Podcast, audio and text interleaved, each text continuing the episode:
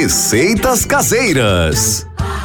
Peru. Quem vai comer e beber muito no verão, que cuidados devo tomar? Primeiro você tem que tomar um litro d'água em jejum para limpar as tripas, os órgãos que estão entupidos, para as tripas ficar ali, aliviada, para receber a comida, para fazer a, digest, a digestão perfeita.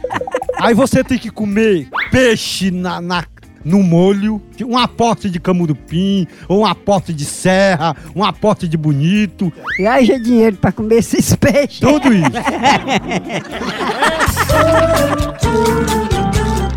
Receitas caseiras. No Brasil é só moção.